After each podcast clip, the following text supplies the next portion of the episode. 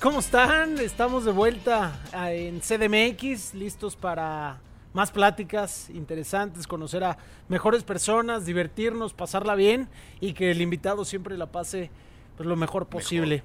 Eh, pues el día de hoy un invitadazo estuvo trabajando en nuestra empresa eh, como compañero él acá en la Ciudad de México, comentarista, muchos goles, muchas copas, copas de oro, eh, América incluso, mundiales. De hecho narró el, el campeonato, el primero de un mundial en Perú. 2005, pero bueno, ya para no hacerlo más largo y tedioso para ustedes, ya lo leyeron seguramente. La pelota está en el fondo con el tiquitaca. Raúl Sarmiento, qué gusto tenerte por acá, ¿cómo estás? hombre, muy bien, muy contento, muchas gracias por la invitación. Este, qué padre que se acordaron de mí y listo para entrarle al tiquitaca. ¿Cómo no acordarnos, bajos? Mi querido Raúl, muchas gracias. Ahí nos hizo el paro para conseguir eh, la presencia de este gran invitado que hoy nos, nos tira la, nos echa la mano para estar con, con nosotros en la bella capital. Nos hizo el paro el buen Calaco, el buen presidente. Que cuidaras tus amistades, ¿eh? Arturo, Arturo Villanueva. Pero aquí andamos y, esperemos poder platicar con, contigo, Raúl. Hay, hay muchas cosas que, que podemos platicar contigo para la gente que, que quiere seguir los pasos del periodismo deportivo, para la gente que alguna vez ha estado con, contigo en las historias a través de, de la pantalla eh, para que también sepan lo que está pasando ahorita con, Raúl Sarmiento, lo que, lo que pasó en su momento, lo que tuviste que atravesar para llegar hasta donde estuviste, que me imagino eh, es una, es una larga carrera. Desde los 80, ¿verdad, Raúl? En el periodismo deportivo, sí, exactamente en 1980 ahí empezamos. Eh, primero en el Sol de México, como se llamaba en aquellos entonces, de meritorio eh, que no es más que de practicante o de trabajar sin sueldo. normal, ¿no? En esta chamba. Eh, pues sí, sí, lamentablemente sí es normal. Eh, y ahí empezamos en el Sol de México, luego de un año y medio fuimos a dar al periódico Heraldo de México y ahí sí ya abocarnos totalmente a lo que era la carrera del periodismo deportivo. Y después de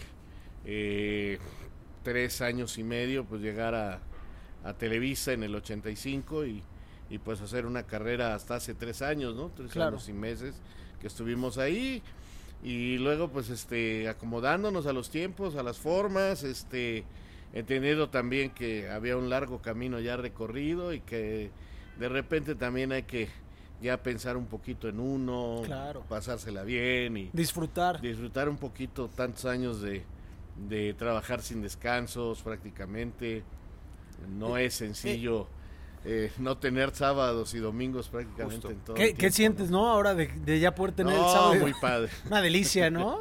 muy padre, muy padre. nos, nos, dices algo que seguramente la gente lo ve y dice, puta, tiene razón. O sea, uno ve lo, lo, padre que es la profesión, el estar en los eventos importantes, en el estar cada 15 días en un estadio azteca, en narrar un partido de selección mexicana, pero no ve todo el el sacrificio. el desmadre que hay detrás, ¿no? Eh, Daniel está ahorita actualmente en, Televisa Querétaro.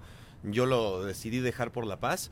Pero, pero eso, ¿no? Qué, importante es saber cuánta vida te puede costar tu pasión o tu sueño, ¿no? Pues Raúl, ¿tú lo, viviste o lo viste de alguna manera así? Así es, exactamente, así es. Este, te pierdes muchas cosas, pero ganas otras. No, tampoco me gusta, este, decir que que fue horrible. Que... Sí, como queja, ¿no? No, al contrario, al contrario, al contrario.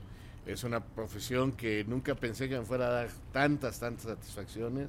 Y estoy orgulloso de lo que viví, de lo que hice y de lo que todavía puedo hacer, intento.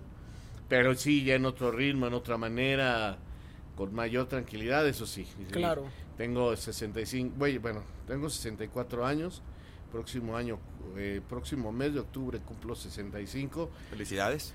Gracias. Y pues sí, creo que ya, ya, ya también hay que este bajarle un poquito el ritmo. Un poquito, claro. ya, ya, ya, este ya los hijos con nietos y mis, mis hijos ya sé lo que es tener nietos, ver pasar la vida de otra manera, disfrutar otras cosas que me faltaron en su momento, pero que tengo tiempo para disfrutarlas. ¿no? Oye, Raúl, ¿y cuándo, dijiste o llegó el momento en el que... Salud, ¿eh? Raúl. Por el gusto, ¿eh?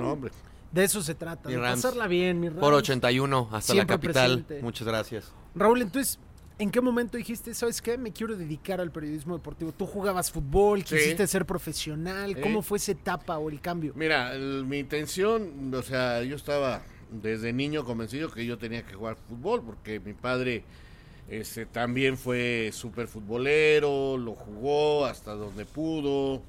Eh, eran años muy, muy diferentes a, estos, por lo que me platicó, por lo que me platicaron sus amigos, por la gente que pude conocer por él.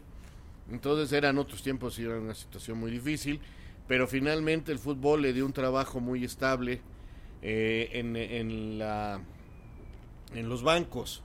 Eh, a él lo contrataron para jugar en bancos porque había una liga por ahí de bancaria cuarenta y tantos una liga muy fuerte, la bancaria, había logrado llegar a reservas de aquel Marte, de aquel uh. Asturias, o sea, imagínense. ¿Ya llovió? Pues sí, ya llovió. la verdad que sí, y, pero fue futbolero toda su vida, ¿no? De la, él, él nació allá en Huejutla Hidalgo, desde joven se vino a México y vivió en la Santa María y ahí, por ejemplo, uno de sus mejores amigos fue Horacio Casarín una de las historias más, grandes del fútbol mexicano. Y yo, por ejemplo, tuve el gusto de conocerlo y luego ir a, ya más adelante reencontrarme con don Horacio y tantas charlas y tantas pláticas. Entonces pues, yo tenía que estar en el medio del fútbol. Lamentablemente no logré hacerlo como futbolista y no te voy a decir que... ¿De qué jugabas? De medio, de medio. Eh, corría como loco, este, ese era lo mío, meter, correr y así lo entendía. Meter la piernita. Sí. En el fútbol moderno, como quién dirías, eh, como tirándole más a un contención. En aquellos entonces se jugaba mucho el 4-2-4 y los que nos metíamos de medio pues era para correr como locos, pedirle a los delanteros que de repente nos bajaran a ayudar un poquito y este Serías un torrado. O sea, eres un, un Germán eh, Villa. un Germán ándale, Villa. ándale. Por ahí, esa era ah, Germán Villa como corría, ¿no? Eh, esa, Lara, Ay, todos ellos. Ah, exacto, así era más o menos la idea en aquellos entonces, pero llegué hasta la reserva profesional del Veracruz, después de estar poco tiempo en el Atlético Español, me llevaron para allá, eh, iba contratado, el técnico era Ricardo de León, todo iba muy bien, pero pues este, de esas cosas raras que tiene la vida, que nunca ocurren, el Veracruz se fue a la huelga. No, bueno. ¿En, qué año? a finales de los 70. Ah. Imagínate nada. Y ya habían pasado como cinco, 1977, 78. Y este, se fueron a la huelga y se corrieron al entrenador, a don Ricardo de León, y llegó el profe Alvarado, eh, papá de Edson Alvarado, que a lo mejor ustedes lo conocen, ya más reciente. Claro.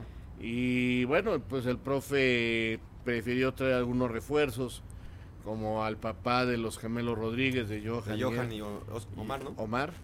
Y a Marcos Benéndez de Guarací Barbosa, jugadores que eran de edad, pero que él creía necesitaba en ese equipo. Y a mí me mandaba préstamo al Morelia y me entraron los cinco minutos de Sarmiento y dije, no, yo. Chao. Chao, le hablé a mi papá, le dije, me regreso. No, no me gustó la manera en que me trataban. Traía un golpe fuerte en la rodilla. Y este, y un, el kinesiólogo me decía, para, para un rato porque claro. puede ser peligroso, necesitas atención. Y el doctor del equipo me decía, no, no tienes nada, dale, dale, ya vete para Morelia. Y también muy normal eso, ¿no? Sí, también, la verdad que sí, para bien. Lamentablemente, sí. Y, este, y entonces yo dije, no, no, no, aquí hay muchos puntos de vista y, y yo me regreso a terminar mi preparatoria y... A lo seguro. Pues pensé en eso, francamente, la casa de ustedes no era así. Gracias este, que digan ustedes una economía súper bollante, pero pues la pasábamos bien y me metí a trabajar y mis amigos del fútbol que ya jugaban en primera división fueron los que me recomendaron, especialmente eh, Manuel Aguirre, que juega en Zacatepec, y Horacio Sánchez, que juega en Atlético Español, el hermano de Hugo, eh, que yo tenía que seguir en el medio de alguna manera y en la afición, el periódico, salía siempre en un anuncio de la Escuela de Periodismo Carlos Septién García. Me dijeron, ¿por qué no vas y te inscribes en lo que regresas a la UNAM y tal? y sigues metido en algo que te gusta. Y dije, bueno, voy a ir. Venga. Fui, me gustó. y antes de terminar la, carrera surgió la posibilidad de ir al Sol de México. Me hicieron unas pruebas, entré y, ya nunca más salí, ya nunca más regresé a la escuela. Y, aquí estamos contestando preguntas. Ah, hombre, muchas gracias. Oye, Raúl, ¿quién, era tu ídolo de, chiquito? Uy, pues no los conocieron ustedes. Bueno, el, por nombre. Eh, Javier Gonzalo Fragoso, el Chalo, centro delantero de, la América, junto con el papá de Sague. Sí, porque mi papá era muy amigo de uno que fue portero de la América, Manuel Camacho. Sí, señor. Y entonces este, nos llevaba a ver los entrenamientos de la América, no en las instalaciones de ahora, sino muy cerca de ahí en la mera esquina de Ampliación División del Norte y Tlalpan, donde había una concesionaria, creo que sigue habiendo una concesionaria de automóviles. Había una par de canchas ahí, mm, nada que ver con las grandes instalaciones de hoy. Y este, canchas con pasto, pero por las porterías ya sin pasto de tierra. Y ahí entrenaba el América en aquellos entonces y bueno, me llevaban y conocí al Papa de Sague, a Arlindo, a Fragoso, al Coco Gómez, a Taulfo Sánchez, del Águila, o sea, todo el América campeón del 65. Yo tenía siete años y me llevaban más o menos seguidos a verlo igual a Ciudad Universitaria a ver los juegos y lo vi campeón en Ciudad Universitaria en el torneo 65-66 y el Coco Gómez esa vez metió un gol olímpico. O sea, desde ahí nació ¿qué te digo? O sea, soy americanista, soy americanista. Y te lo transmitió tu papá, ¿no? Ajá. Sí, es, es, es, muy normal. Bueno, tu papá le va a la América y tú no le fuiste a la América, güey. No pude, no, no, no seguí sus pasos y no te puedo decir que me arrepiento porque dicen que puedes cambiar de escuela, de novia, de nacionalidad, de, todo país. menos equipo. Menos equipo de fútbol. Sí, señor. Me gusta sufrir al ser nacido en Querétaro, al Querétaro. Hoy, hoy, pues, no ven mi cara de sufrimiento, no ven estas ojeras. Eh, he llorado mucho por el Querétaro y creo que por el América también hubiese llorado bastante. Pero de alegría. Ya, hubiese festejado muchos títulos. Mi papá también le, iba al América y yo le voy al Cruz Azul. ¿Y lo transformaste azul a él? Sí, pero no igual que Por nostalgia, ¿no? Sí, claro. Es muy, es muy normal eso que te transmitan y creo que son poco los casos que, pues por decisión, ¿sabes qué? Me gusta más este equipo. Yo, por ejemplo, Carlos Hermosillo era mi, mi referente, mi ídolo y por eso fue como Cruz máquina, 100%. Sí, fíjate, un jugador que tengo el gusto de contar con su amistad desde que empezó, desde antes de que llegara a la América ¿Te tocó narrar sus goles? Sí, por supuesto, no, me tocó. O sea, Carlos, me tocó conocerlo cuando en, aquel, aquellos entonces mm, realmente había fútbol amateur que iba a Juegos Olímpicos y todo eso, o sea, y había un sector muy importante de la federación que sigue existiendo, pero ya no se le hace tanto ruido, que era el sector amateur de la federación. Claro. Y el sector amateur tenía que entregar una selección. Y de esa selección surge, por ejemplo, Hugo Sánchez, eh, Víctor Rangel y todos ellos. Y el, la siguiente, no me gusta decirle camada porque son animalitos. Claro. Pero la siguiente generación es la de Carlos Hermosillo. Y a Carlos lo conozco ahí cuando ese equipo, pues el mandamás era Joaquín Vadillo y todos ellos, gente muy, muy de fútbol de los años 80. Y ahí conozco a, como seleccionado nacional a Carlos, cubriendo sus partidos. Y luego en el América, que Panchito Hernández eh, lo contrata de esa selección, él un poco triste porque él quiso jugar en Cruz Azul, su equipo desde niño, y justo le toca a Miguel Marín verlo y decirle, no, gracias. No, no, no, en este momento no eres el jugador que estamos buscando eh, juvenil, tenemos otros muy buenos y no es precisamente tu, tu caso. Y queda sin equipo y Pachito Hernández lo ve, lo lleva a la América y lo observa los de la América y pues este Carlos Reynoso le dice aquí te quedas eh, y lo debuta y sale campeón, o sea tiene más títulos en el América que que con Cruz Azul, o sea, es más campeón de América que de Cruz Azul. Para que se te caiga un ídolo, Daniel. No, pero, no, pero, él, ama Cruz Azul, Él mismo lo dice, él mismo, yo amo Cruz Azul, voy a respetar toda mi vida a la América. De hecho, le gana una final con un ah, gol de Carlos a Cruz Azul, entonces, y lo festeja en grande, y, o sea, pero pues así es la historia, ¿no? O sea, él, él empieza en América, se va a Europa a jugar y todo, y, y lo, toda esa carrera la acompañé yo me acuerdo que cuando firma su contrato entre su papá y unas personas que lo estimaban mucho, en especial Jimmy Goldsmith. Eh, era un inglés que se había venido a vivir a México, una historia súper extrañas del fútbol, este que recientemente falleció y que tenía un equipo en Colima, Jimmy. Cierto. Bueno, en fin. Sí, sí, sí. Este, le regalaron un león. A Carlos. Sí. sí, Y entonces hicieron una comida ahí, eh, aquí en la ciudad, y pues, tenía una casa, su familia, con un pequeño jardín. Y pues ahí, no, sí, realmente pues, no, era tan grande. Y pues pusieron una jaula y ahí estaba el león, no sé qué le hicieron. ¿Cómo crees? Sí, sí, sí. De hecho, ese día comieron león, Raúl. Puede ser, les han platicado. más bien los sobrantes que dejamos de los comió el león. El primero en caer borracho era el alimento de león. sí, a Carlos tuve el gusto de ir a su boda, lo conozco. Es un ídolo. Ah, ¿Te ha dejado buenas amistades con deportistas, futbolistas, eh, esta profesión? Sí, sí, sí. Porque siempre está el, el aficionado que, ve la tele y dice, ay, es que ustedes son amigos. como si estuviera prohibido, ¿no? No, eh, mira, es que... ¿Era más antes ese no, no, comentario? No, no, no, no, no existía ese comentario. Ok. Éramos muchos menos los medios de comunicación. Hoy ha cambiado muchísimo, o sea, eh, han cambiado muchas cosas para bien y para mal, y, hay que entenderlo. En aquel entonces no éramos tantos, éramos menos, entonces tenías más posibilidad. No había conferencias de prensa. No había internet. Este, tú llegabas, pon tú al estadio a cubrir un partido, eh, faltando 15 minutos, en el palco de prensa te decían bajamos y estábamos atrás de una portería, terminaba el partido y a correr, a alcanzar el técnico, acompañarlo. Claro. Él daba sus declaraciones así, camino al vestidor. Si no quería hablar, pues no hablaba y entonces a corretear a los jugadores. Llegar al vestidor y si estaba la puerta abierta, pues te metías y hacías tus entrevistas adentro del vestidor. Claro. Empezaba a ver algunas compañeras reporteras que les costaba muchísimo trabajo. Te repito, hoy pasa eso y se arma un escandalazo que para qué te cuento. Sí. Entonces, eh, el fútbol fue cambiando en muchos aspectos, entonces eh, había tal cercanía con el futbolista que...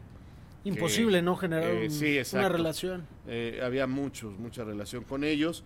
Hoy en días diferentes más hay una cadena de, periodismo que, dicen que, esto no puede, que no puede ser, que estamos mal, que aquellos que hacíamos aquel periodismo no éramos 100% profesionales, que poníamos por adelante la amistad, lo cual no es cierto algunos quizás lo hicieron, pero otros no lo hicimos.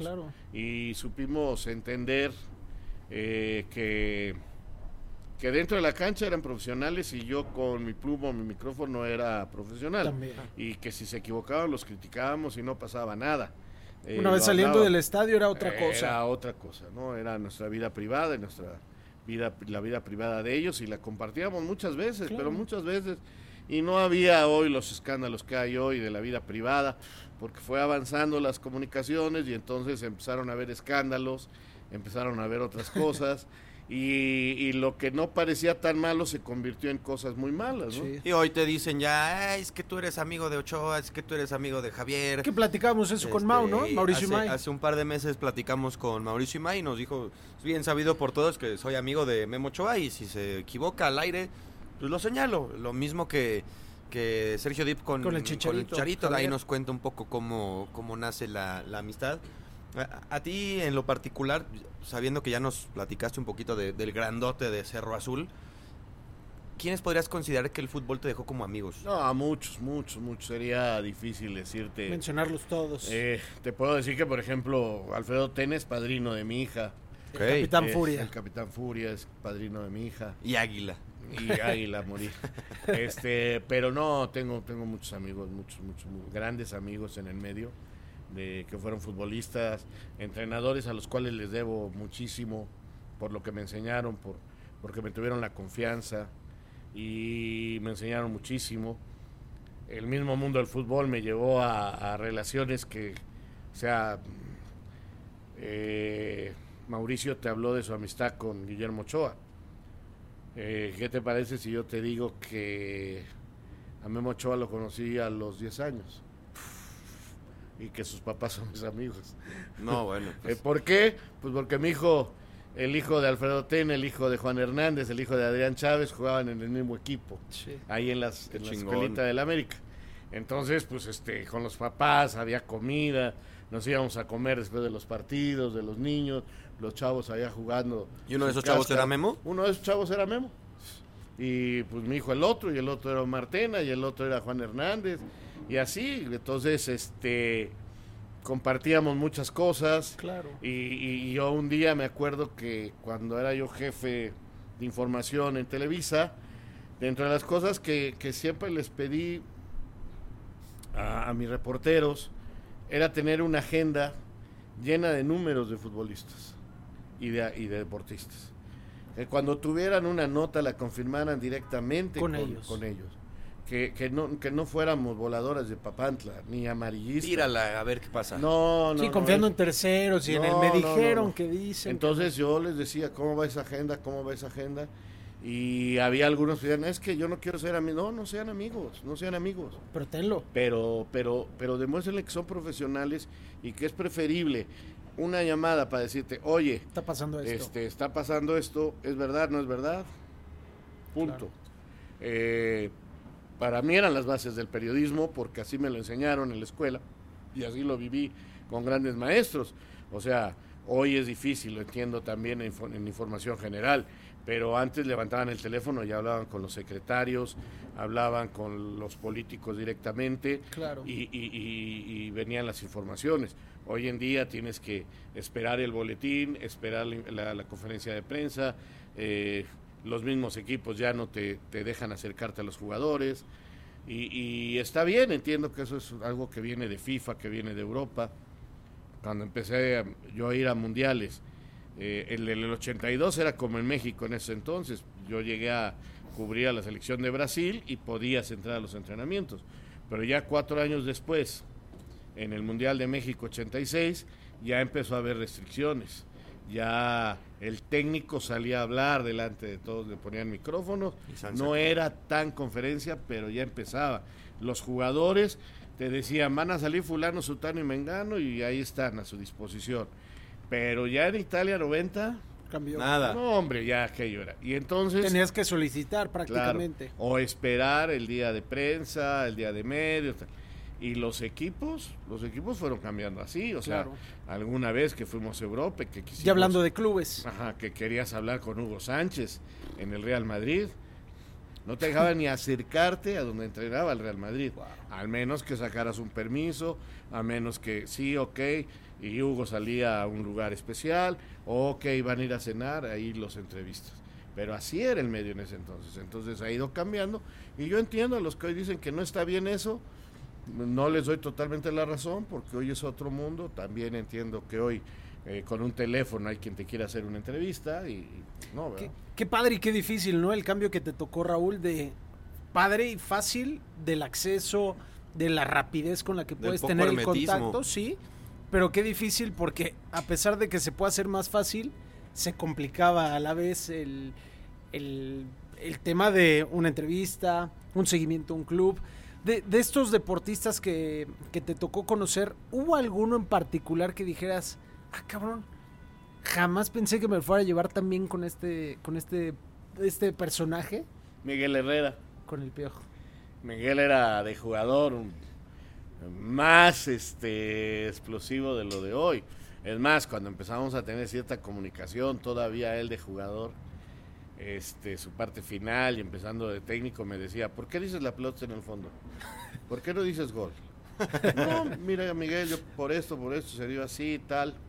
Ah, a mí me gustaría que gritaras gol. No, está bien. Cuando narres tú, si quieres, cambiamos. No, no, no, está bien, Miguel. Y fue cambiando la, fuimos conociéndonos un poquito más. Y un día me dijo, oye, ¿te acuerdas? Dice, teníamos razón los dos, ¿no? Le dije, sí, sí. parte y parte, ¿no? Un personaje, ¿no? El piojo. Un gran personaje, un gran personaje. Pero no tengo el gusto de conocerlo como tú eh, a, nivel persona, pero he escuchado muy buenos comentarios de él. Sí, como persona es extraordinario, la verdad. Porque lo podemos ver eufórico, y inventando madres, Lo ves en sus equipos, dicen que prioriza el, grupo, ¿no? Sí. Independientemente de lo buen estratega que pueda llegar a ser. es, oye, Raúl, ¿cómo está tu familia? Oye, Daniel, ¿tienes broncas en casa? A ver, platiquemos, pero yo lo que sé de Miguel es que es ese tipo de, de, entrenador.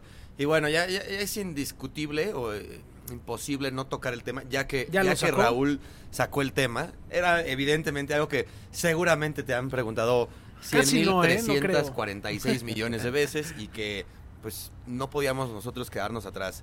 Eh, ¿Habrá, quien les diga, ¿Me vas a pagar o qué? No, no, pero a lo mejor. Una otra chevicita, Raúl. o un tequilita, un, si un tequilita y, cuentas una historia que no hayas se, se, se, están acercando al sí.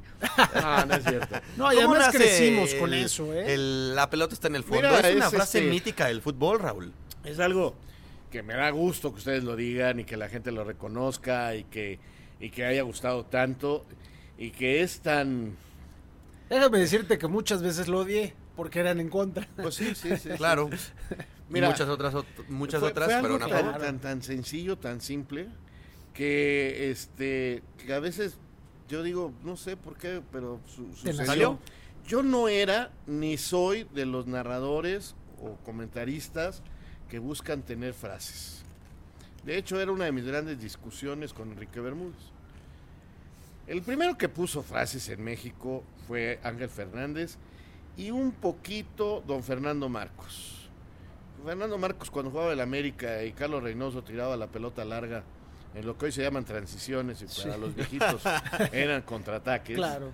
Pases. O contragolpes, en fin, pases largos. Este, fútbol vertical, le llaman ahora. este, Ataques posicionales. eso, es directo. Más bien es directo. Eso, es, fútbol directo. Exacto. Eh, eso me da mucha risa, pero bueno. Eh, pues eh, te diré que mi hijo quería ser portero. Y uno de esos personajes que yo no pensé nunca llevarme tan bien fue Jorge Campos. Pero Jorge llegó a México. ¿Por payaso o algo así, perdón? No, porque yo lo traté desde muy niño. Ok. Bueno, no niño, joven. Cuando él llega a México a Pumas a probarse con Miguel Mejía Barón y venía de Acapulco, y yo tenía un par de compañeros también medio a prueba en Televisa, que eran Daniel Rentería y César Martínez, que eran de Acapulco, y llega a vivir con ellos. Entonces, cuando yo iba a su casa o íbamos a algún lado, de repente iba Jorge Campos muy calladito, muy tranquilo, muy serio. Está bien. Pero bueno, la llevábamos bien y tal. Y empieza a surgir el Jorge Campos y un día, ya cuando Jorge Campos empezaba a ser Jorge Campos, le hago una entrevista para el periódico Heraldo de México, más o menos en 1984, y de sus uniformes y el mitad delantero y el mitad arquero, arquero y todo aquello y tal. Y este empezamos a, ya sin necesidad de los acapulqueños a juntar. Y un día conoció a mi hijo, y mi hijo le gustaba la portería en aquellos entonces. Y dijo, te voy a mandar mis uniformes. Y le mandó su tamaño, su uniforme. Entonces para Oscar fue, que se llama mi hijo, una maravilla. Entonces él, este, Qué detalle, Vivíamos allá por Culhuacán, en una zona de clase media de la Ciudad de México y pues la, el, vivíamos en un departamento no muy grande. Y pues este cuando estaba yo en la casa de ustedes él salía con su pelota no podíamos jugar con balón dentro del departamento porque la madre pues nos colgaba no sí, claro. Imagínate bien pues, hecho. una pelota de plástico y órale jefe vamos a jugar y tal entonces él tenía 6, 7 años y quería ser portero en aquel entonces. Y se ponía el suéter de, de, Jorge. O todo el uniforme si su mamá se lo permitía o si estaba limpio y si no, nomás sacaba de la ropa sucia el suéter y bueno. Pero siempre tenía que haber algo de Campos. Siempre. Entonces se ponía, pero pues en qué portería, entonces empujábamos el comedor pegado a la pared y pues el, la mesa del travesaño, poníamos dos sillas que eran la, los postes, y él se paraba ahí, entonces yo le pateaba la pelota desde la sala, que estaba viendo la tele o viendo un partido o algo, y le pateaba y pues, cada vez que le metía gol, pues la pelota se iba al fondo. Entonces tenía que meter este gateando, gateando por la pelota. Entonces, este pues cada vez que le metía goles, y pues, le metía muchos, este, era bastante malo. No, que no te quieren, Oscar. el cabezón ese, bueno. Entonces, este, pues se me quedaba así la pelota en el fondo y de repente me decía, te toca, te toca, tú portero. Que no. Entonces imagínate, yo hincada ahí, a veces pues, me tenía que dejar meter goles. Y él me decía, la pelota en el fondo. Y se reía y festejaba los goles, ¿no? Ahí ya intentaba hacer algún delantero del América. Ahí ya, ahí pasaba. Y, Los 80. Y entonces como ya jugaba en la escuelita, pues, empezaba, iba por la playa del América y se ponía a la playa del América y entonces ya era delantero. ¿Y quién era? ¿Qué, delantero? Eh, pues mira, le tocaron varios. Eh, el Piojo fue uno de sus grandes ídolos, Cuauhtémoc. Uf. Sague, por supuesto, Sague era una cosa insoportable. Impresionante, ¿no? Insoportable, yo digo insoportable. No voy a entrar en tamaño ni en detalle.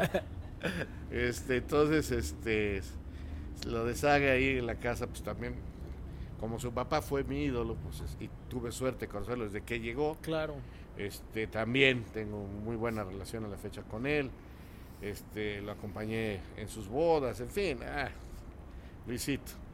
Y ya, pues ese era el famoso juego. En un partido en el Estadio Azteca, me tocó narrar primer tiempo y hay una jugada y a mí no me gustaba como yo decía gol.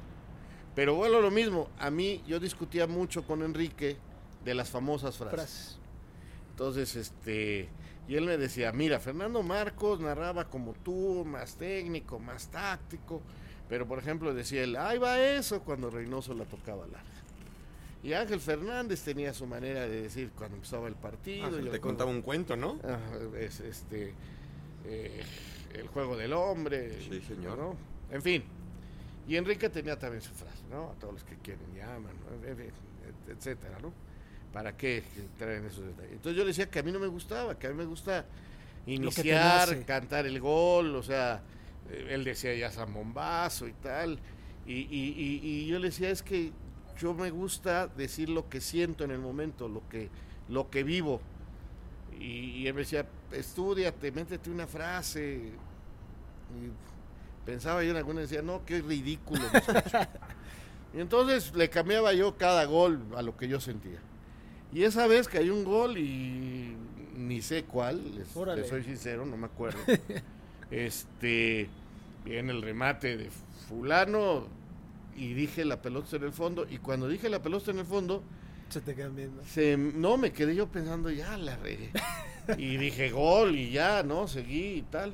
Cuando terminó el primer tiempo, Raúl Orbañanos, que en ese entonces era mi compañero, me dijo, ¿cómo cantaste el gol? Pues dije la pelota en el fondo, discúlpame, se me salió. No, está bien. Y me dijo, exacto. Me dijo, ¿sabes qué? Sonó muy padre. Yo que tú lo seguía diciendo, pero a mí no me hagas caso.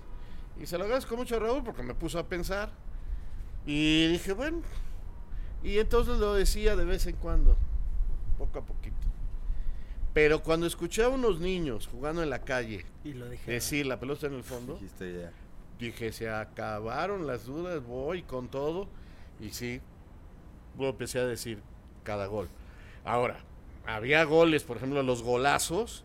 Nunca dije la pelota en el fondo. Los golazos.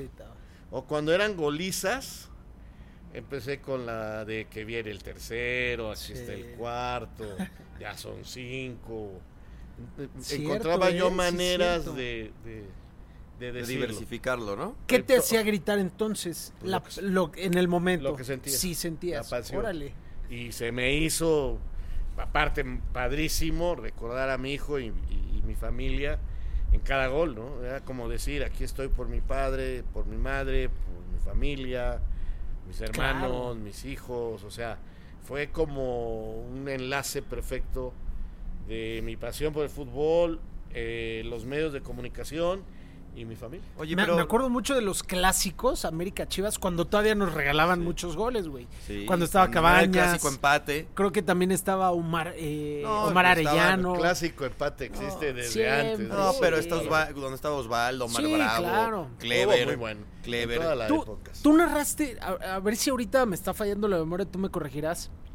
El gol de Cabañas contra Toluca que está de espalda. Ah, no, fue, fue Arcón no me acuerdo quién fue que estaban en el Azteca América Toluca. la madre. ¿Sabes cuántos goles no, de Cabañas, güey? No, claro, un chingo, güey. Pero ese, esos goles de la, de la América, uno de Cabañas, también en un clásico en el Jalisco, que le pega y, ah, festeja con el, con el zapato. Ese sí mejor. Sí. Sí, sí ese sí mejor. no, y de Cabañas podías narrar mucho de muchas formas. Navia que, que le para primero el penal Talavera, Talavera a Cuauhtémoc. Y viene el tiro de esquina y lo mete Navia. De los pocos que le han parado un penal a Cuau. Por eso ¿eh? me acuerdo. Sí, no, y aparte creo que había debutado ese día Talavera. Estaba empezando, sí. No, creo que ese partido debutó. ¿Fue el debut? Ese partido, si mal no recuerdo, creo que tiene Talavera debuta porque Osvaldo este, lo habían expulsado un partido anterior, no me acuerdo, pero ese partido debutó sí. y habían dicho debut en sueño, la manda a córner y en la jugada de continua la caga, güey. Creo que sale, estaba con el estaba con el pulso a tope de güey, le acabo de parar un, un, penal a Cuauhtémoc, sale de día de campo con puños y gol. Y Navia se echa como una especie de chilena. oye, Raúl, y, ahorita eh, creo que está muy chingón dimensionar eh, lo, lo, que acabas de comentar. Nosotros que tenemos menos de 30 años y seguramente generaciones todavía un poco más jóvenes que nosotros, traen presentísima la frase de la pelota está en el fondo. Y no es de que nada más se trate de, la pelota está en el fondo este episodio, pero te, das cuenta la magnitud que tiene lo, que algún día sin querer queriendo, como diría el Chapulín Colorado, que es otra, otro tema que traemos, bueno, perdón, el, Chavo del Ocho, que es otra frase, eh, otra, otro subtema que ahí traemos. Es correcto. Pero yo creo que narraste un gol con, uh, con, Chespirito, alguna vez. Pero te das cuenta la magnitud de lo que trasciende la, frase? Es difícil decirte sin modestia aparte. Ah, párate el cuello, no pasa nada. decir, oye, eh, es muy chingona y soy yo el dueño, ¿no? Eh, créeme que sí me cuesta un poquito de trabajo, pero sí lo dimensiono, sí, sí me doy cuenta que me ayudó muchísimo en mi carrera, porque fui diferente. Y es una de las cosas que siempre pensé. Cuando yo entré a trabajar a Televisa eh, y de repente me dijeron, vas a ir de comentarista a un partido, y dije, y oh. para que yo dije, no, yo no sé eso, lo mío es otra cosa, yo no sé eso. ¿Tú que eras reportero? Era reportero, coordinador de información y, me, y después fui jefe de información, jefe de información internacional, o sea, mi puesto nunca fue dentro de la empresa así como nada más comentarista, narrador, o sea, no fui como no fui como Bermúdez, como ellos, no, no, no, no. Yo sí trabajaba, perdón, dentro de... De otras cosas. sí, dentro de la organización, o sea... Claro. Eh, jefe de información, jefe de reporteros, o sea, me tocó muchas otras cosas. Y, pero siempre quise y siempre pensé que ser diferente y tratar de ser el mejor era mi intención. Entonces, yo no quería copiarle a nadie, ni quiero copiarle a nadie nada. O sea, por eso me resistía a lo de las frases, por eso no quise hacer más frases. ¿Hiciste una? Por ahí de repente me dicen que la intimidad del fútbol, cosas de esas que, que pues fui acomodando sin querer queriendo que luego se vuelven frases sin querer queriendo, tal cual. Este, lo de atención es peligro de gol, me salió un día así. Y el productor, qué buena está esa. Y bueno, lo decía a veces como para reafirmar quién era yo y la gente supiera quién era yo. Por eso digo que sí dimensiono, sí me doy cuenta, pero la intención nunca fue, ahora sí que la fama o el que, te ubicaran por eso. Sino que sí, me, me gustaría más que me ubicaran por ser un narrador que trató de hablar antes que muchos de tácticas, de técnicas, de enseñarle a los niños, porque eso, eso sí lo repetía mucho. Las ah, tácticas. que, los niños se dieran cuenta, tú jovencito, tú niño que estás viendo esa transmisión, mira, mira cómo le pegó, mira qué hizo, mira el gesto técnico. Atención niños, vean cómo se le pega una pelota. Este, que un día hice un oso tremendo, porque estaba yo en Toluca y le iba a pegar un jugador del Toluca que le pegaba muy bien a la pelota, que había jugado en Ecaxet, se me fue su apellido. Bueno, eh, bueno, ya. Este, viene el alemán y se pega y ya sabes. Este alemán que anda por aquí ¿Cuál alemán? El Alzheimer. Ah, ya, eh, se, me, se me había olvidado. ¿Ves? Anda rondando. Se pega, se pega. Anda rondando el güey. ¿De qué, de qué generación el futbolista? Ah, del gran Toluca que jugó ¿De también. Cardoso en, y de, esos? Jugó en Cruz Azul, que le pegaba muy ¿Israel bien. López? No. El- el- En Cruz Azul. de También, de, ahí surgió del, del Cruz Azul. Ruiz, pues, no, no, no era. Mineiro, no. No, bueno, Morenito. ¿Carmona? No. Carmona jugó en Toluca Sí, también, ¿no? Bueno, en fin. Tomás Campos. No, No. de ese, No, bueno. de ese tiempo. Pero bueno, se me olvidó. Perdón, compadre. Mm, pues. Este. Y dije, atención niños, atención jóvenes, un verdadero especialista le va a pegar este tiro libre. Y este. Venga. Y le pegó y la tiró a la tribuna. Entonces creo que estaba jugando Sala, no sé qué me dijo. Creo que así no se le pega la pelota. Sí, Tienes sí, razón. no. De niños, olvídenlo y tal, ¿no? Pero sí es bueno. Tremendos. Pero bueno, ya, ya estaba. Pero eh, me, me hubiera gustado que la gente se acordara más de mí por esos conceptos. Yo, Claro. yo en, lo- en los noventas ya hablaba de los famosos tres dedos porque pegarle de tres dedos para ustedes, este, hoy noto que, que es la gran, una gran técnica. Bueno, para nosotros era chanflear la pelota.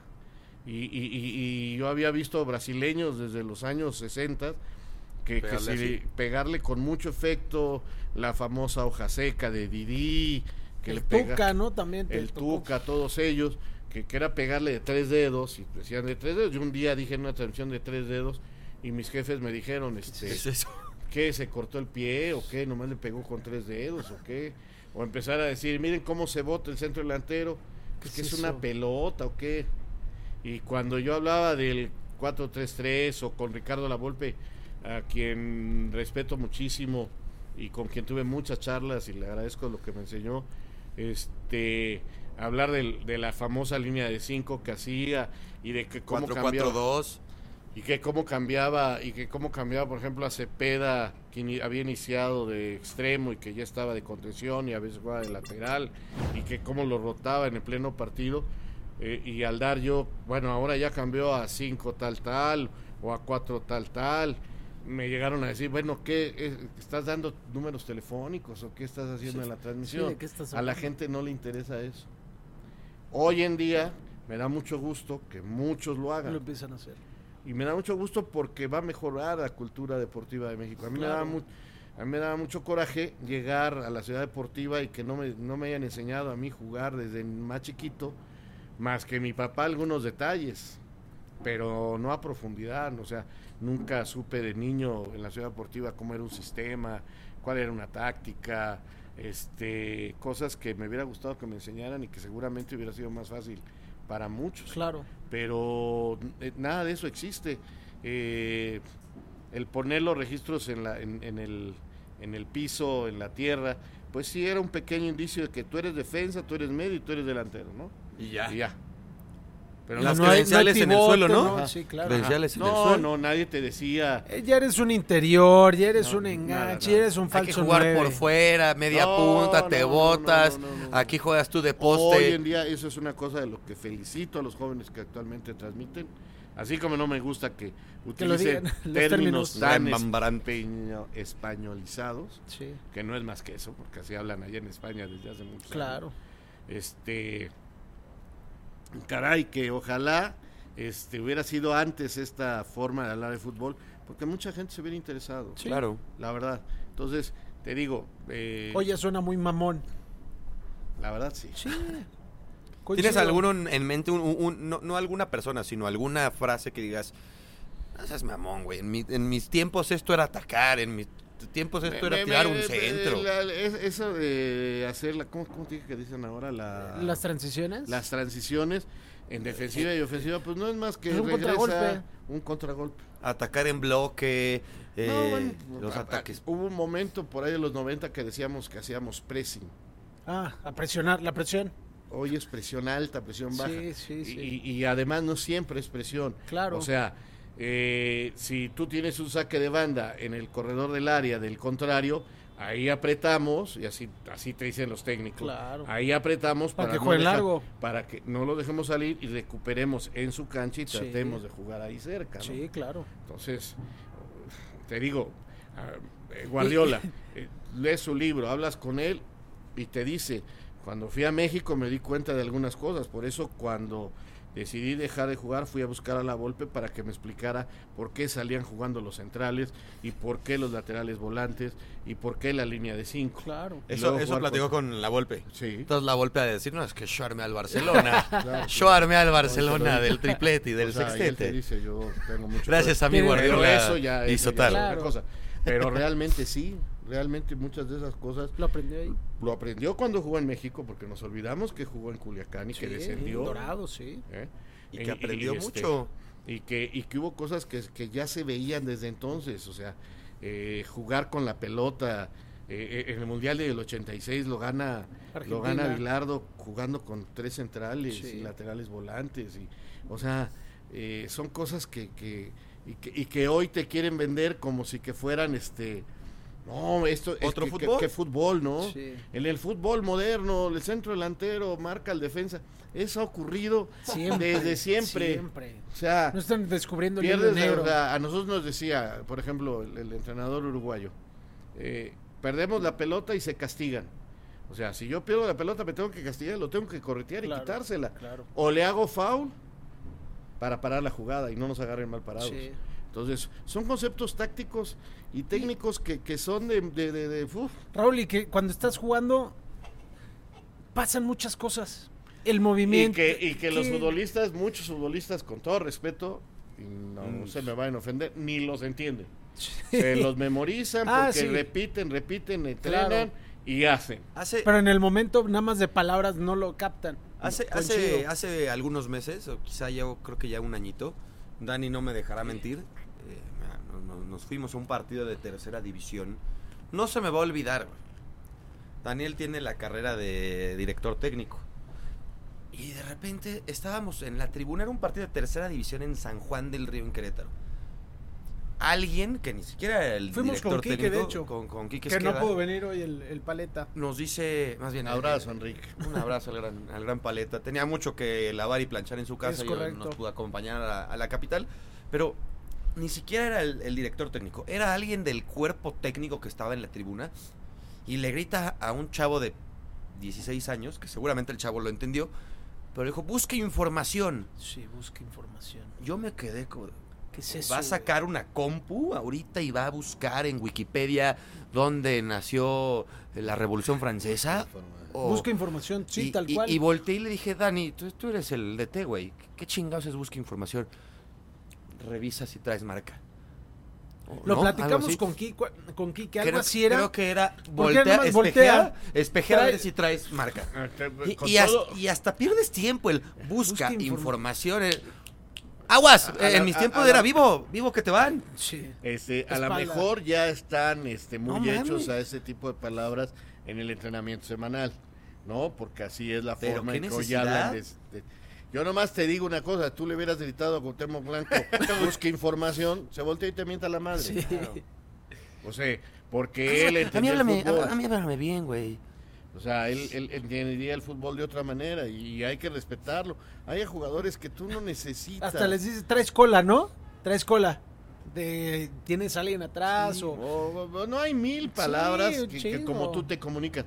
A mí lo que no me gusta es que te quieran vender como la gran novedad, lo que no existe hoy, no, no, existía antes en el fútbol. Con eso vas a ser hoy lo que ha cambiado el fútbol es la, la, tecnología, eh, hoy es muy, muy físico, este, está bien que se capaciten, pero a veces exageramos en el lenguaje extraño que queremos utilizar. Y, yo pienso que... Eh, Como que nos da... Y me parece que hay algunos directivos que si se sienta te voy a decir algo, el tiburón que tiburón eh, Joel Sánchez Joel en una mesa con unos directivos y como es el tibu les dice dos o tres groserías no cabrón vamos a ver esto y vamos a tratar de, que mi equipo juegue siempre en el campo contrario y ahí los chingamos sí. ¿no? tal cual.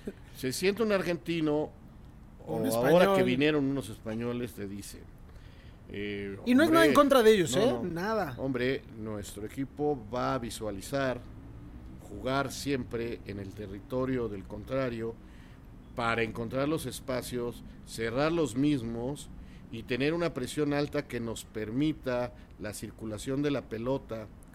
Y los directivos están así. Ah, sí le sabe, sí le sabe.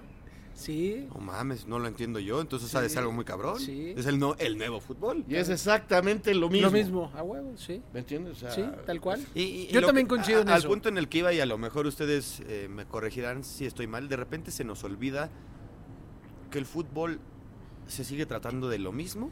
Güey, es que, que es llevar la pelota. Claro, meter gol. Al fondo de las redes, ¿no? Meter gol. Eh, o sea Sí hay nuevas tecnologías, sí hay nuevas herramientas para que el director técnico eh, estudie al rival, sí. Este, sí hay nuevas tecnologías para hacer scouting y saber qué futbolistas traer, quizá también.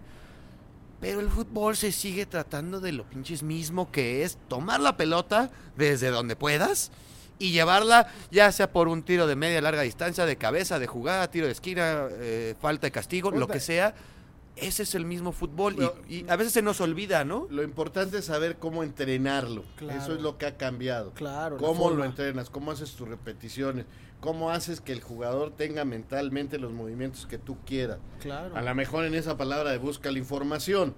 Antes era eh, para salir.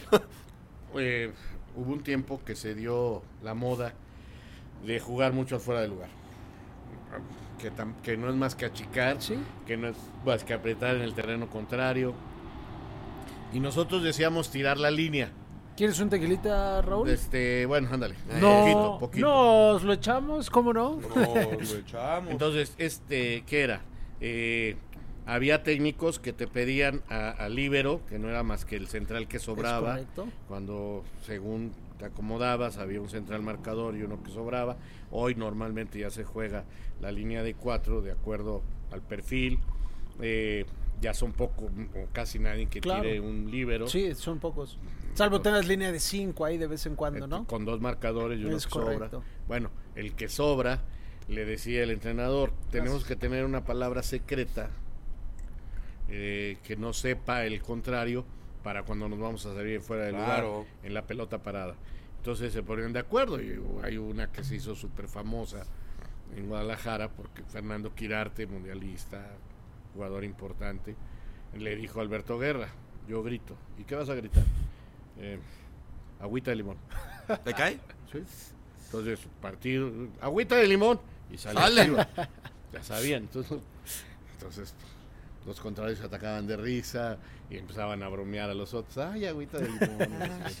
en fin, son, son, pero se, dio, forma, sí, claro. se dio forma. Otros decían, este, sol. Agüita de Jamaica. Este, sol. Este, y había el típico salimos, ¿no? Claro. No, había tanta. Hoy, por ejemplo, ayer, justo ayer, estaba viendo unos videos en Twitter de un, del entrenador, creo que era del, no sé si del Everton, no sé de qué equipo inglés, que le pidió a su directiva, iban a jugar contra el Liverpool, en la cancha de Liverpool. Que le grabaran este ah, claro. el audio. Era el del Arsenal, este Mikel Arteta. Ándale. Mikel Arteta. Entonces puso, puso bocinas en el campo de entrenamiento a todo volumen para que los jugadores se familiarizaran cuando están en el están en el estadio y no sientan miedo. Porque le preguntaban a él cuando era futbolista y Mikel Arteta decía de, no, güey, es que yo me paniqué, eh, hablando mexicano, güey, yo me paniqué estando en Anfield porque empiezas a escuchar todo el ruido que hace el estadio, cómo se mete pues y que se vuelve un jugador más. Y ahí ves al, cuerpo técnico de, de Mikel Arteta con el Arsenal poniéndoles bocinas, güey, te lo juro. Y así entrenan y entonces él va, corrige detalles técnicos. Tú tienes que marcar a fulano y cuidado porque acuérdate que cuando sale Mengano se, se clava y habla cosas tácticas preciosas, pero en, ese entonces la, los, hay un equipo que el Boca Juniors que para que sus jugadores de fuerzas básicas se acostumbren a que se mueve la cancha de Boca, pusieron este cosas para que se moviera el, campo. O sea, cada sus cubas, ¿no? exacto, está bien. Está bien. Son, son, detallitos y, cada quien lo hará a su manera. Claro. Lo que a mí no me gusta es que digan, esto sí es totalmente innovador. Sí, sí. Esto no se hizo nunca. Con todo respeto, sí se hizo. De o diferentes formas, o sea, y muy respetable es todo, pero como que hoy hay cierto grupo de gente que cree que el fútbol de nosotros los viejitos ya quedó obsoleto, quedó ya ¿no? guardado y obsoleto. Y, y que Bueno, además... no, no decían hace poquito, perdón, No perdón, te preocupes. que, que, que ya está viejo Bucetich, Ah, que sí. por eso ya no ganaba el Monterrey y ahora que dejaron. ya está de líder y ganando y todo, Ah, el no, Rey es un Midas, gran el Rey ¿no? Midas El del Rey fútbol. Midas. Y cuando no gana, no, ya Chivas no Ya sirve está para obsoleto. nada, ya, No, y ya. como eso innovador te fuera a dar los resultados de inmediato, ¿no? Que fueras a ser campeón con eso, nadie te lo asegura. Pues, Oye, oye Raúl, a- ahorita salud. te, te- saludcita. Por el Gracias gusto, por, ¿eh? por, Esta- esta por es estar con nosotros, Raúl. el tequila está en el fondo, ¿cómo no? Hijo Ah, está en el fondo ya. Hijo, Uy, jo- qué cosa que tú escogiste el tequila, güey. Es rico. Que no está malo, ¿eh? No, es, es que no había muchas opciones. ¿De qué? ¿Eres tequilero de, de qué? ¿Cuál es? ¿O no eres tequilero? tequilero? No, ya sabes. Eh, no, sí, sí, sí, Sí, me, eres gusta. me gusta el tradicional, me gusta más el ¿Reposado? el reposado, El reposado. y me está gustando mucho un cristalino, el El, el cuervo. no, el 1800. eh, el doble, Doble, sí. Bueno. muy bueno. muy La verdad es que bueno. buscamos ese, pero no encontramos aquí en la tienda de No enfrente, pero... Se acabaron. Pero, oye, eh, mira, dos, dos preguntas. Una por ese por esa parte, ¿no? Pero antes la de la anécdota de, de Chespirito, porque creo que son pocas las personas sabiendo decir? que es as- o que era así de futbolero. Yo narré un gol o comenté un gol con Chespirito. ¿Cómo, cómo llegaron en ese momento Ah, cómo lo, se que dio? pasa, lo que pasa es que en ese entonces se le dio la idea a Javier Alarcón de que cada transmisión invitáramos a, las, a acompañarnos a alguna figura de diferentes este, actividades, ¿no? Que les gustara el fútbol y que fueran, y así fueron este, cómicos, cantantes, Esa idea está buena, ¿eh? actores, actrices, y pues compartíamos con ellos. Y un día, Chabelo, este, compartimos con ellos muchas transmisiones. Otros compañeros, yo a mí me tocó aquella de Chespirito, jugaba el América, y me tocó ese partido. Tengo foto con, con Chespirito y además hacíamos un programa que se llamaba Fútbol a Fondo y este con Javier, con Carlos Reynoso, Nacho Basaguren, Raúl Cárdenas. Qué banda. Este Peligrosa, ¿no? Muy peligroso. Este Javier y yo, después entró Bermúdez. Y este y fue aquella transmisión y cayó un gol y hombre, lo disfruté mucho. Además lo gritó antes que yo. Lo vio venir. Una- sí, y sí. aparte un americanista, Recalcitrante, ¿no? Sí, sí, sí. pero tatuado casi, casi. Sí, sí. Oye, Raúl, y, y hablando ahorita ya un poquito de, de los goles que te han tocado, que son, son incalculables. Y, Además para- soy muy malo para las estadísticas, ¿eh? No, No sé ni cuál fue mi no primer importan las gol. estadísticas, pero, No, qué bárbaro. Pero- sí Ni no cuántos tengo- pero recordamos, No, no, no. recordamos que estuviste en la final del América Necaxa. Sí, Eh, recordamos que estuviste en, en la final de la selección mexicana en Perú. y que la estuviste en la final, no sé, no- ahorita tú me corregirás, creo que no estuvieron en el estadio, pero la narraron, la de la medalla de oro en A Londres. mí no me tocó estar en el estadio. Francisco Javier González, sí, esa la narré para tu DN, efectivamente. ¿Cuál de esos tres? Digo, TDN, ¿no? En ese momento. eh, eh, entendiendo que, que los tres son de tus narraciones eh, épicas, ya lo va a echar en su bote de electrolit. sí, ya me lo iba a echar, pero no quería hacer ruido. Continúa, Pero por este- favor, ahorita lo sirvo. no, date, Tú dale date. ahí en la botella. Este, esos tres par- partidos podrían ser de, de- de los que guardas así Sí, en, un, ba- en sí. un baúl, ¿no? No, no, ese y el, esos tres. Y el de México, Irlanda, en Orlando, en el Mundial de Estados Unidos. Porque eran los primeros partidos que me tocaba en un Mundial de México, narrarlo. Y narrar un gol fue maravilloso. Eh, fue el gol de Luis García, el primero, y, fue para mí muy, muy emocionante. Yo, yo tengo Muy una, una teoría y a lo mejor, ¿quién mejor que tú para contestarla? Yo a todos los narradores los escucho en su papel 100% profesionales cuando hay que cantar un gol. Yo no.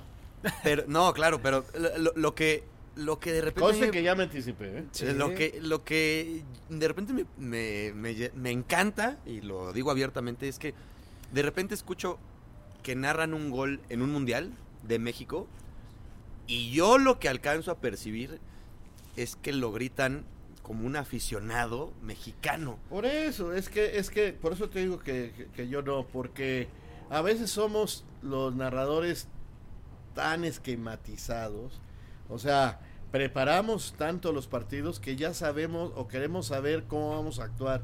Y eso es a mí lo que no me gusta. A mí me criticaron muchísimo cada vez que narré un gol en contra de México que yo no gritaba. Pues claro, pues no te da emoción que... No, además estoy narrando para los mexicanos, ¿a poco les gusta que, les grite yo el gol en la cara? Cuando la verdad lo que estamos es mentando madres porque claro, metieron gol. Claro. Entonces me decían, no, porque somos objetivos. Le dije, pues soy objetivo, estoy no, diciendo no me da emoción. a mí no me da ninguna emoción que le metan gol a México. Claro.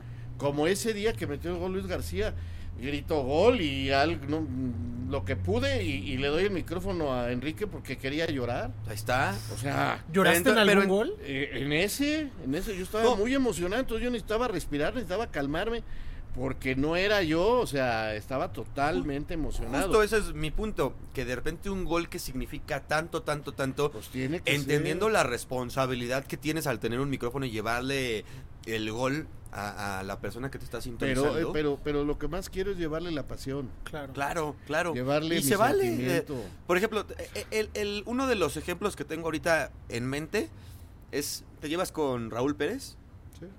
Un gol que canta, que, canta con, bueno, que, que, narra en la final de la sub-17 de, de, la segunda generación que lo ganó.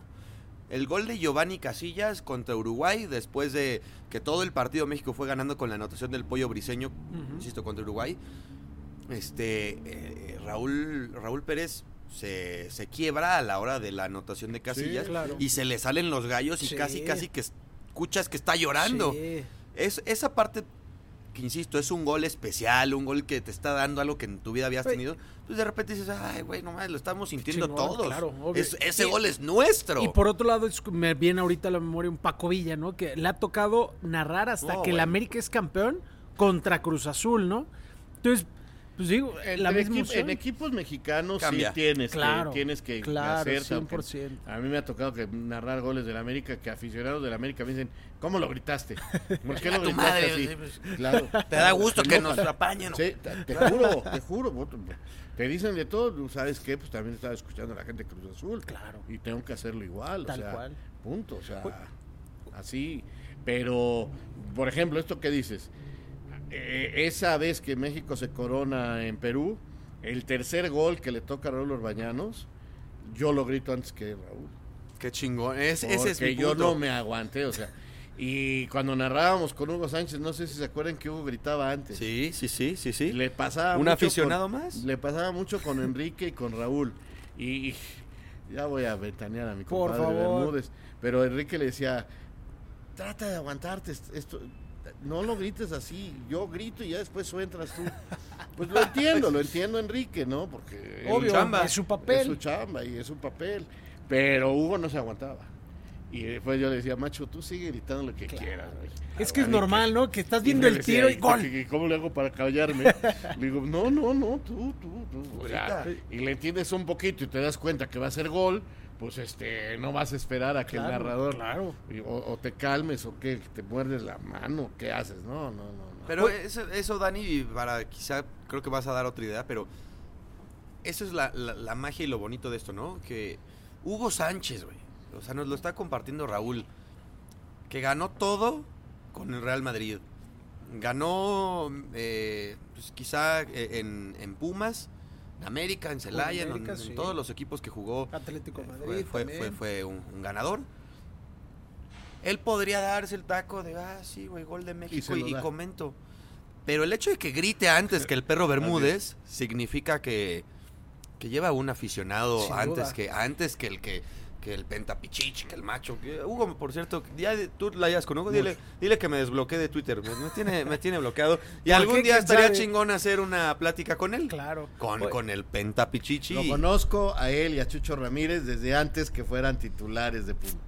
Ahí por, está. por su hermano Horacio, por la fam que fue de los que te mencioné, que tiene la culpa que yo esté aquí. y en este tiquitaca y este y la verdad sí lo conozco muy bien y pues la verdad un tipo no sencillo, porque no es sencillo, por supuesto que no es sencillo. Y entiendo que a mucha gente le cae mal. Claro.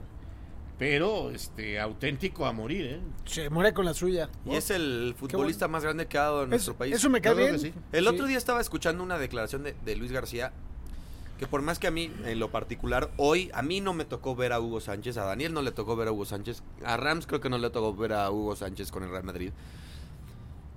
A mí en su papel este que tiene de, pedante en la Era televisión. para que sí, y, e incluso hasta mejor, quizá. No, no hasta le dijo a Benzema, yo jugaba más tu papel. pero a, lo que voy es como cristiano. A lo que voy es que a mí quizá hoy hoy no me caiga tan bien lo que veo de él en la televisión. Claro. Pero reconozco y lo que escuché de Luis García es van a pasar cualquier cantidad de años, nos vamos a morir tú y yo y todos los que estamos acá y México no va a ver nacer a otro futbolista como Hugo Sánchez. No lo va a ver lo reconocemos y, es el más grande que ha dado el país. Ya está con Rafa.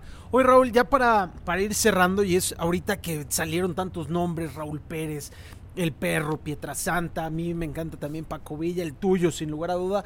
Ahí, ahí en Televisa, hoy tu DN, les tocó una camada impresionante, muy buena. Pero ¿cómo fue esta transición a competir con Martinoli y esta dupla con Luis García y Jorge Campos? al final siempre la competencia, si la, dependiendo cómo lo vea cada quien, yo la veo muy sana, ¿no? De, puta, estos cabrones me están haciendo ruido, pues le chingo y trabajo más y sigo con lo mío, pero ¿cómo, cómo fue ese, ese vivir? Eh, yo creo que la máxima rivalidad la tuvimos con José Ramón Fernández, o sea, desde los años 80 hasta el 2006 más o menos. Porque yo soy el primero en aceptar, José Ramón hizo un periodismo diferente, no voy a entrar en discusiones si, si es mejor o mal, pero cambió muchas cosas. Claro. Cambió muchas cosas y es un periodista antes que nada. Eh, la verdad, mis respetos para él. Y en aquellos entonces, cuando el Mundial de 1986, creo que es donde empiezan a cambiar las cosas, porque teníamos el Mundial y José Ramón idea un mundial que cambió la forma de transmitir en México los mundiales.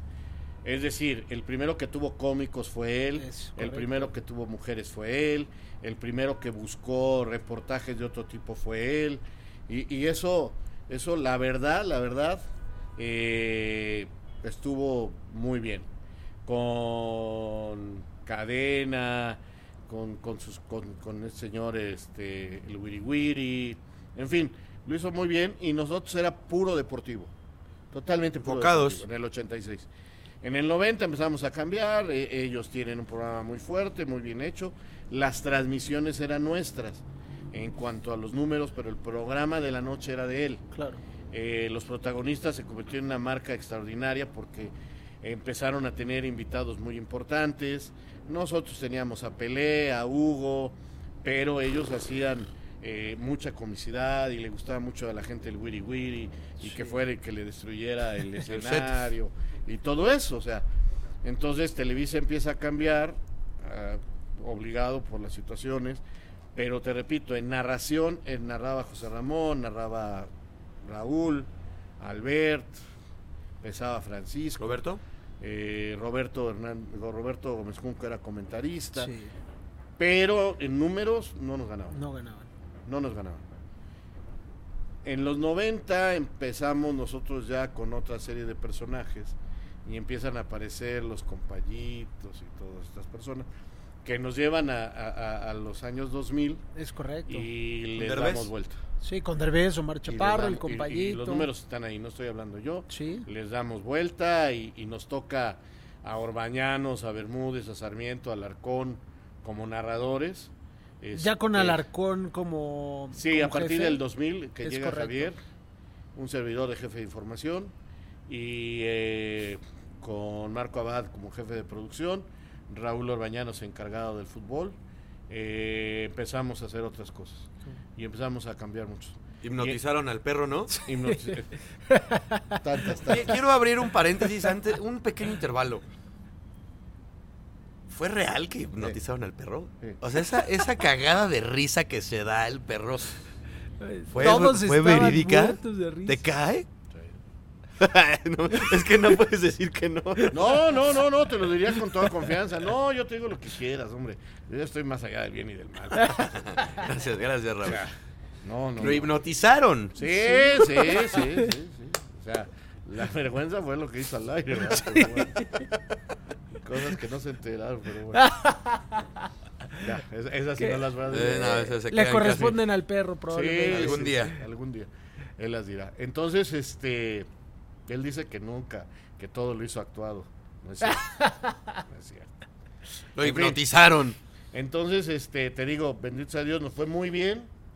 Se va José Ramón de, de, TV Azteca. TV Azteca y empiezan ellos a cambiar. Ya estaba Martinoli, André Marín. todos ellos ya estaban y les toca la parte mala, ¿no? Y nosotros empezamos un cambio que nuestra vicepresidencia y la dirección deportiva de Javier a empezar a buscar a los nuevos.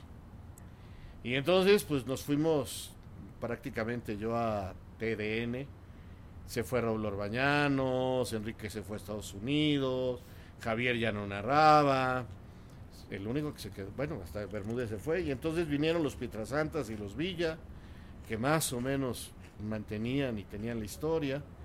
Y luego vino este, la idea de traer gente muy joven porque las redes sociales, todo esto, y que los jóvenes y que hay que cambiar y que hay que hacer cosas nuevas. Este, muy agradables, muy bien, eh, pero a la gente no le gustó. Y ahí, pues lamentablemente, el pollo, Cuesta el cambio, ¿no? vaca, no les va bien. Y justo ellos encuentran una manera de transmitir que le cae muy bien a la gente, que le cae muy bien a los jóvenes. Hablando de Martinoli y Luis García. Que no eran tan jóvenes, pero empiezan a hablar como chavos. Y empiezan a utilizar un idioma de fútbol. ¿Se acordarán que... Coloquial. Que, que, Martinoli decía mucho, Manuel. Sí, Manuel. Sí. Pues, que es un término que aprendes en el, en el fútbol. En, la cancha, en los entrenamientos. Manuel. cuando qué bueno eres, este. Manuel, o el cuac, ¿no? Cuac. ¿Te lo tomas de fondo? Manuel, pues. o sea, mentiroso. Claro. Manuel quiere decir mentiroso. Y eso lo decíamos desde que yo entrenaba. Yo me acuerdo, qué bien le pegas, Manuel. este. Sí, tal cual, tal cual. Sí, vas a, vas a debutar mañana, Manuel. O que ves a un gordito, algo así como Sarmiento. Déjalo. Déjalo. Déjame. Déjame. Son, son cosas de fútbol. Y, y Martinoli las empieza a decir. Los tres dedos. Los famosos tres dedos. Miren que viene pegado de tres dedos. Y Luis empieza a hablar de fútbol. Y luego llega Campos. Pero le pone la grosería, le pone la mentada y le vale gorro, es irreverente. El otro se contagia y empiezan a hacer clic con la gente y el cambio generacional. Y es sensacional. Es sensacional y les va muy bien. Y llega a Campos, ídolo de los grandes. Los jóvenes decían, ¿y este payaso ¿Qué? Carocho qué hace ahí? Y le empiezan a contar los comentarios. Lo de Jarocho, no crean que es broma que yo siempre le hago. Que digo, ¿a poco eres acapulqueño? Todos los acapulqueños dicen que no eres de ahí, eres jarocho. eres de Veracruz. de Veracruz. Ya ves que los jarochos y los acapulqueños como que no. Traen ahí la... Ajá. Entonces, para molestarlos, yo le dije que era jarocho. Y entonces, este, aparece Campos, ni se le entiende, que la gente se empieza a reír. ¿eh? Sí, sí, es correcto. Y, entonces, lejos los jóvenes de querer aprender, se empiezan a divertir. Y nosotros que metimos jóvenes, nuestros jóvenes quisieron ser muy técnicos, muy este profesionales, profesionales, porque nosotros sí narramos, porque nosotros sí y nos dieron una, maraquiza maravillosa. Creo que ahí la yo lo veo como la moraleja es el sé tú, ¿no? Pues, como lo has dicho ahorita, pues a mí yo narro como a mí me nace, como yo lo quiero decir. Por eso le sale también a ellos porque se encontraron como son. Claro. No, no, no están prefabricados, son ellos y les va muy bien. Y no los limitan, al contrario. Eh, ¿Cuántas veces no ha salido Salinas Pliego a decir, ustedes sigan haciendo su chamba, digan sus groserías? Me vale madres. Y el mundo fue cambiando y en cambio a nosotros en ese entonces, pues este no mantenemos nuestra línea y somos correctos, porque tarde o temprano la gente se va a dar cuenta y tarde o temprano, pues... Claro. Mm, ¿Y, te gusta escucharlos? A veces, a veces. Yo soy más este, antiguito. A veces sí, sobre todo cuando Luis habla de fútbol, Luis sabe mucho. Muchísimo. y, y lo respeto mucho. Cuando Martinoli se pone, para mí a narrar, tiene un ritmo y una voz extraordinaria. Impresionante. Sí. Cuando se dedican a, a la parte, sí, de repente echa uno que otro chiste, pero cuando estás narrando un partido, No, de repente brutal. yo admiro cuando cuando Cristian No, tiene un narra, narra un Puebla Mazatlán minuto 87 0 por 0 y, mantuvo a la gente en, en la pantalla. Pues eso tiene mucho mérito y la Claro. neta no lo hace cualquiera. Pero cuando sacas agua de las piedras, de repente afocan a- al Ese gordito fue- en la caña, así en la tribuna, ay, el Ah, gordito, ahí es donde ya no me late. Pero es que eso... Parte del show. eh, eh, exactamente. Pero imagínate Es- que eres el gordito en la, tribuna. Fíjate, fíjate. ¿Cómo la les pegó la del, la gringo y la. Es Ah. que en la escuela te la lo decían, una transmisión debe de ser comunicación eh, visual y narrativa. Claro, Y entonces el productor es otro genio. claro. Porque si ve que Les se les ponen- está cayendo, les encuentra cosas. Sí. Y, y hay algunas que, pues, para mí, eso de la calificación que les ponen, pues, eso nunca he entendido por qué se califican ni qué se califican. Sí, sí. Y los únicos que se ríen para mí son Con ellos. Claro. claro. ¿No? Y uno se ríe, pues porque, ah, se ríe, pues, está bien. Sí. Pero no le entiendo a eso, eso pero está bien, hombre. De Sí, repente de el tlacuache, el gordito. ¿no? sí. Está bien.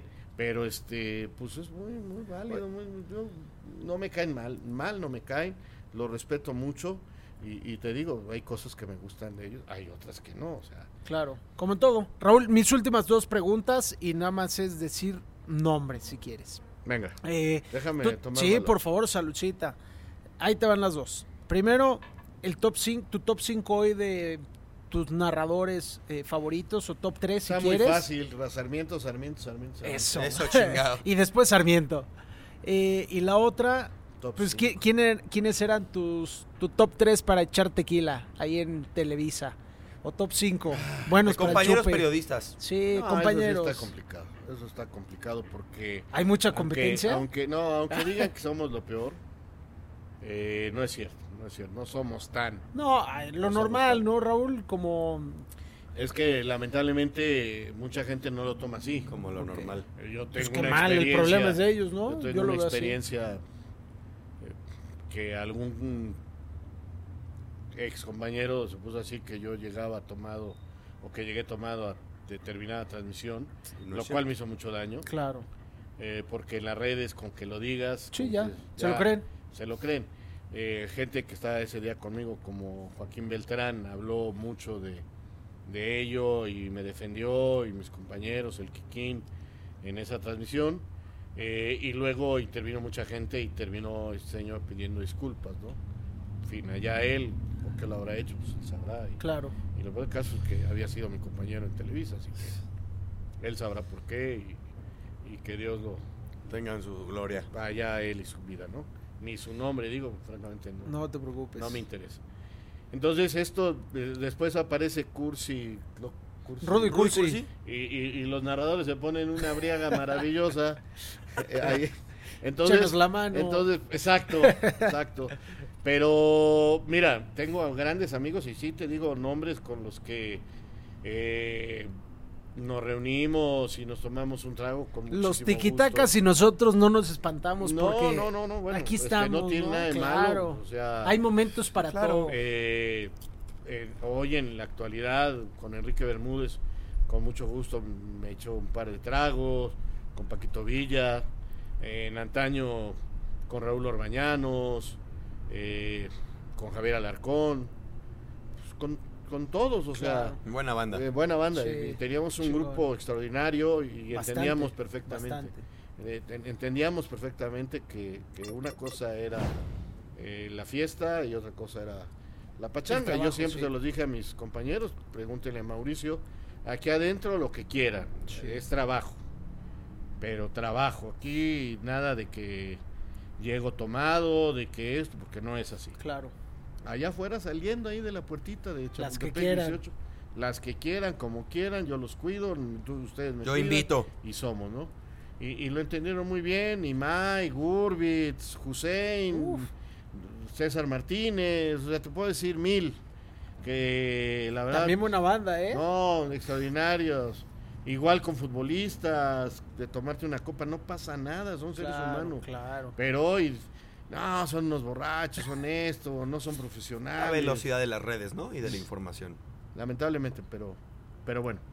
Y mi top 5, a mí el que en la actualidad me parece el mejor narrador que hay es Paco Villa. Ah, coincido. Eh, y, Enrique Bermúdez. Ahí me gana mucho el corazón, pero sigue siendo mi compadre. Tu perrito. Y mi perro sigue siendo una leyenda y, ¿Lo es? y, y- y realmente creo que sí está entre los mejores. Luego pondría a Pietrasanta, Martinoli.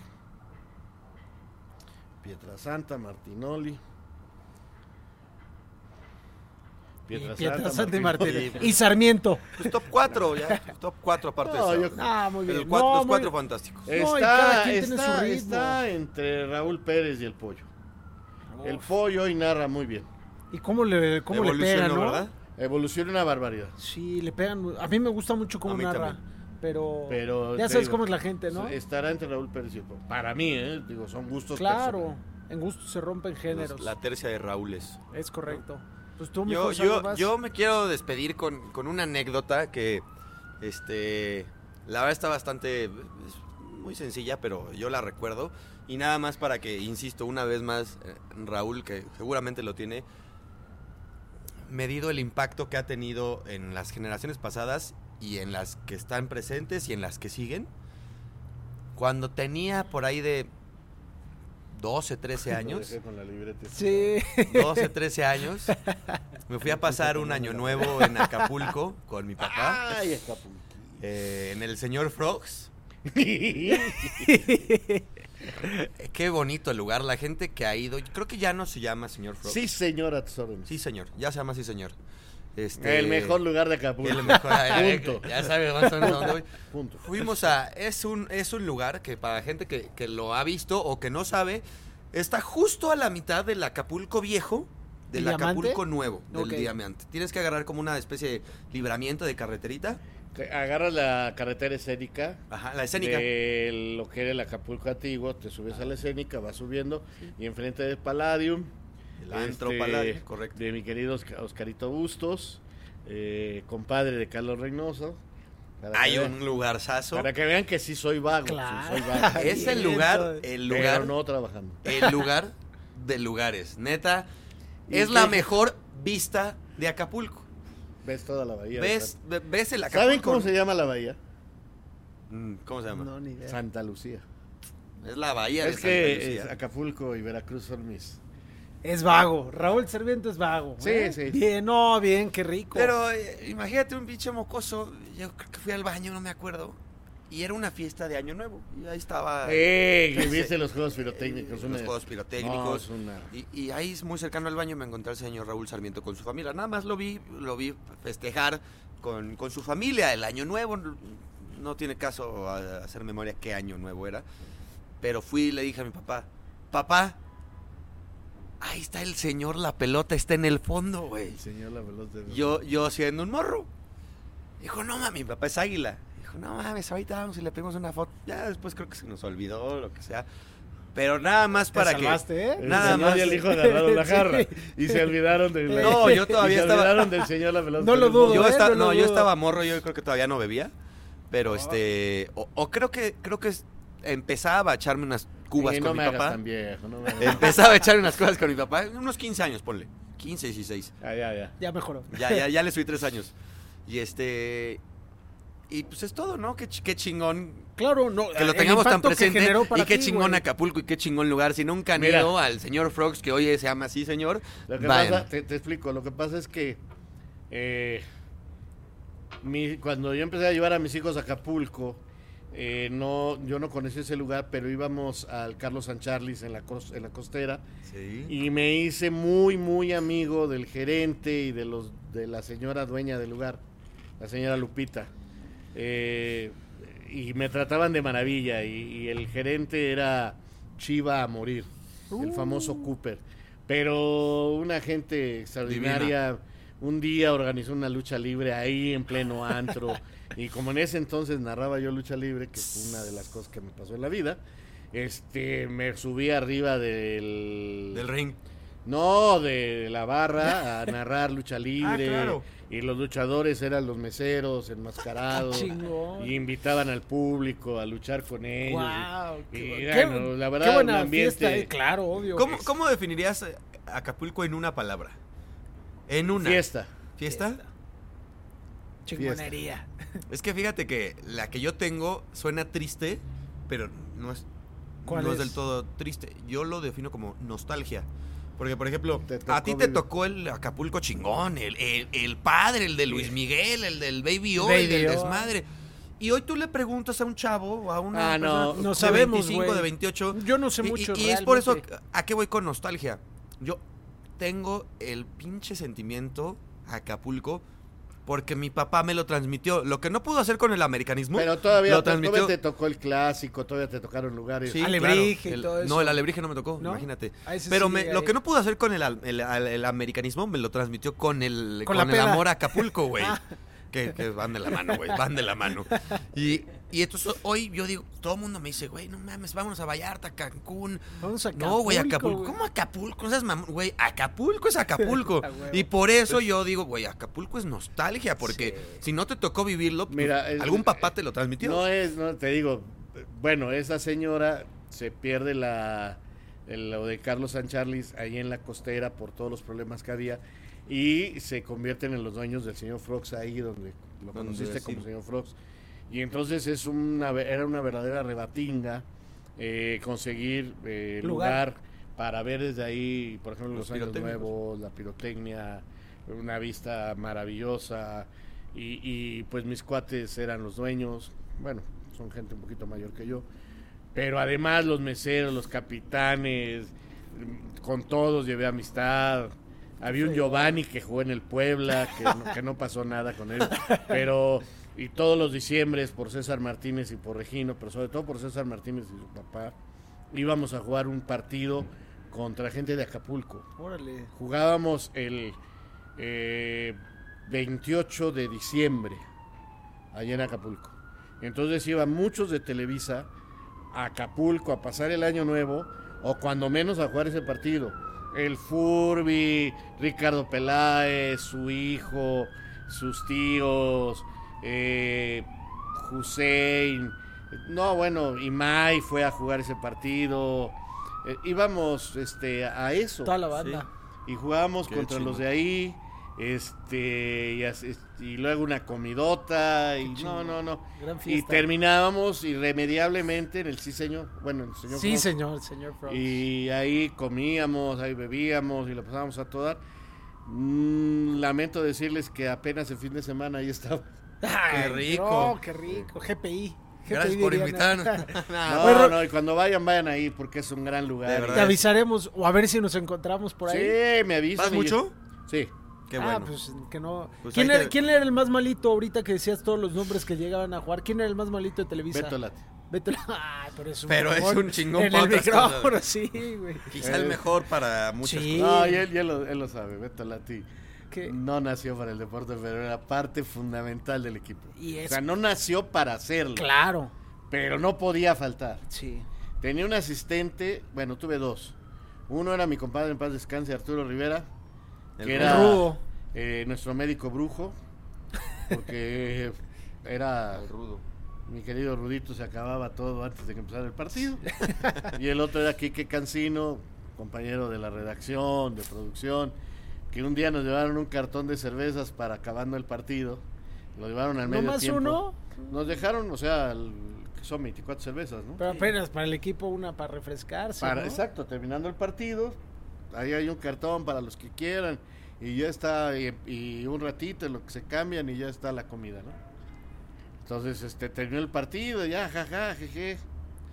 ¿Y las chelas? No es cierto. ¿Dónde están? Se las quebraron. Quique, las chelas. Y se reía muy chistoso. ya me las tomé. Quique, las chelas, pues ya se acabaron.